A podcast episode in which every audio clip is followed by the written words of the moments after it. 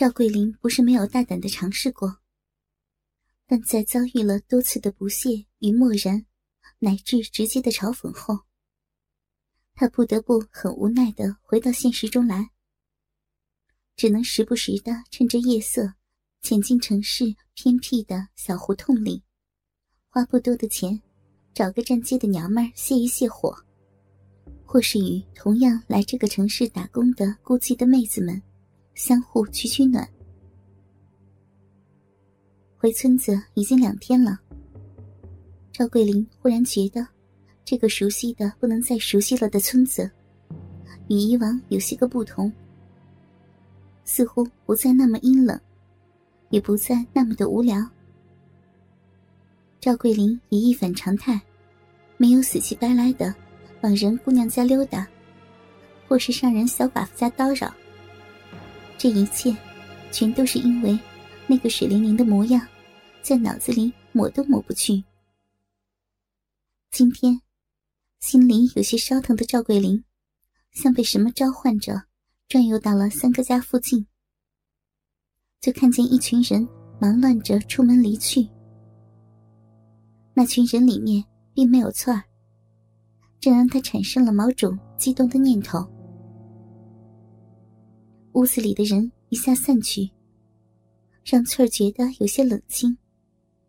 而一想到从明天开始就不能再贴着抱着大傻火炉样热乎乎的身体，心里更是失落。他见天色已慢慢暗了下来，就想下点面条填饱一下。却发现，灶火间的柴火没了，便打算要到隔壁的偏房去抱些柴禾。刚出门，抬头就看见赵桂林迈腿上了晒场。翠儿第一眼见着赵桂林时，就产生了一种新的感觉。同样是个男人，但感觉就是不一样。赵桂林的脸。白白净净的，与大傻有些红黑色的脸迥然不同。那一头草鸡窝似的头发，更是让翠儿觉得太有意思了。此刻，翠儿瞧见赵桂林正用和大傻趴在他身上时一样的眼神盯着他看，心里竟咚咚咚的敲起鼓来。嗨，你好啊！赵桂林抬起右手，用自认为很潇洒的姿态挥了挥，跟翠儿打着招呼：“你叫啥名字？”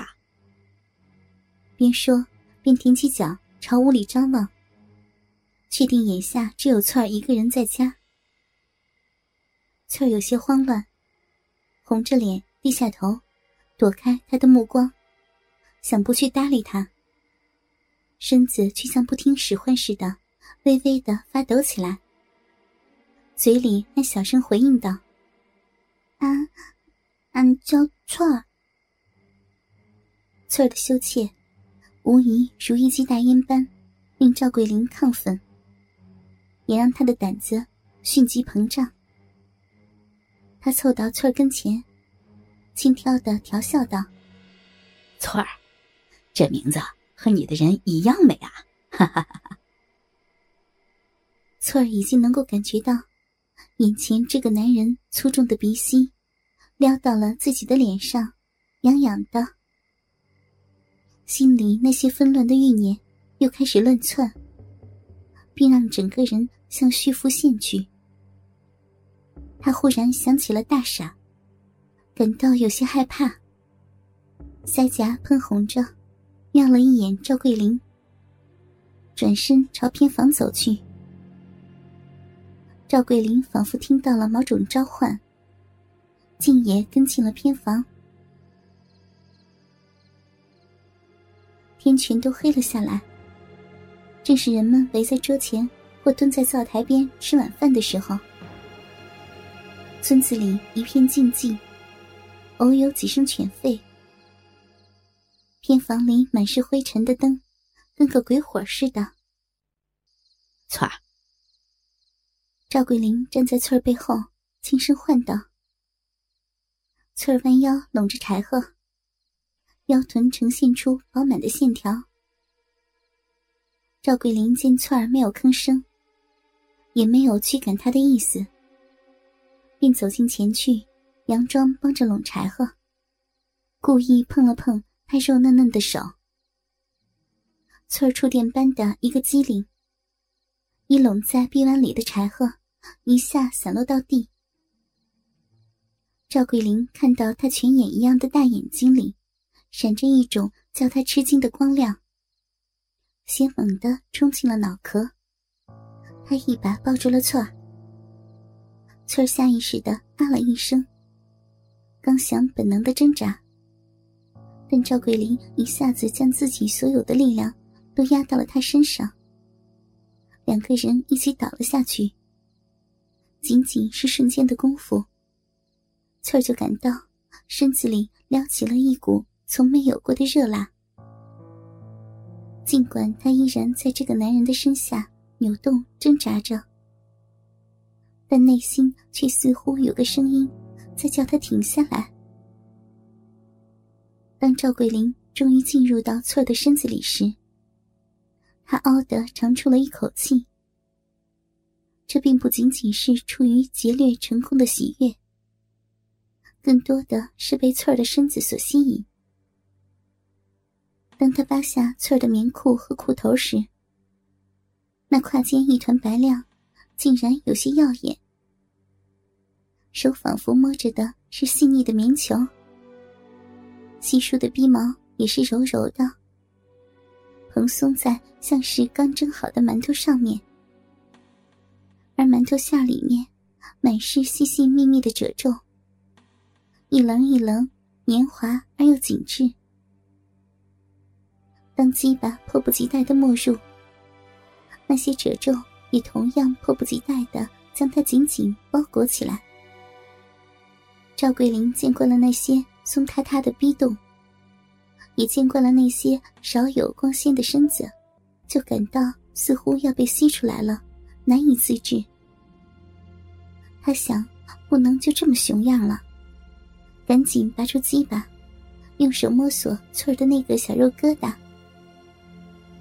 翠儿的小肉疙瘩，就跟一粒很糯的豆子似的，微微凸起着。不像有些个女人，一堆乱草里面，小肉疙瘩就跟没有似的。翠儿的小嫩逼的一切，都让赵桂林感到兴奋不已。翠儿很敏感。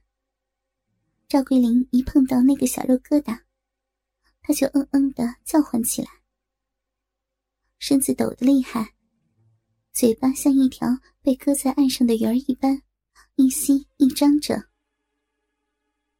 当赵桂林开始轻轻的摩挲揉动时，他两条直溜溜的腿更是踹动起来，屁股随着手指的节奏不断抬起扭动。神情像是喝醉酒的样子。不大一会儿功夫，翠儿啊啊的叫了几声，两条腿猛然由屈起蹬在地上，仰着脖子，头抵住墙，身子一下抬起，剧烈的打着颤，两只手胡乱抓着散落的柴禾，接着又是一声窒息样的呜咽。两条腿猛然夹紧，身子重重的砸在了地上。高潮暴雨一样的袭来，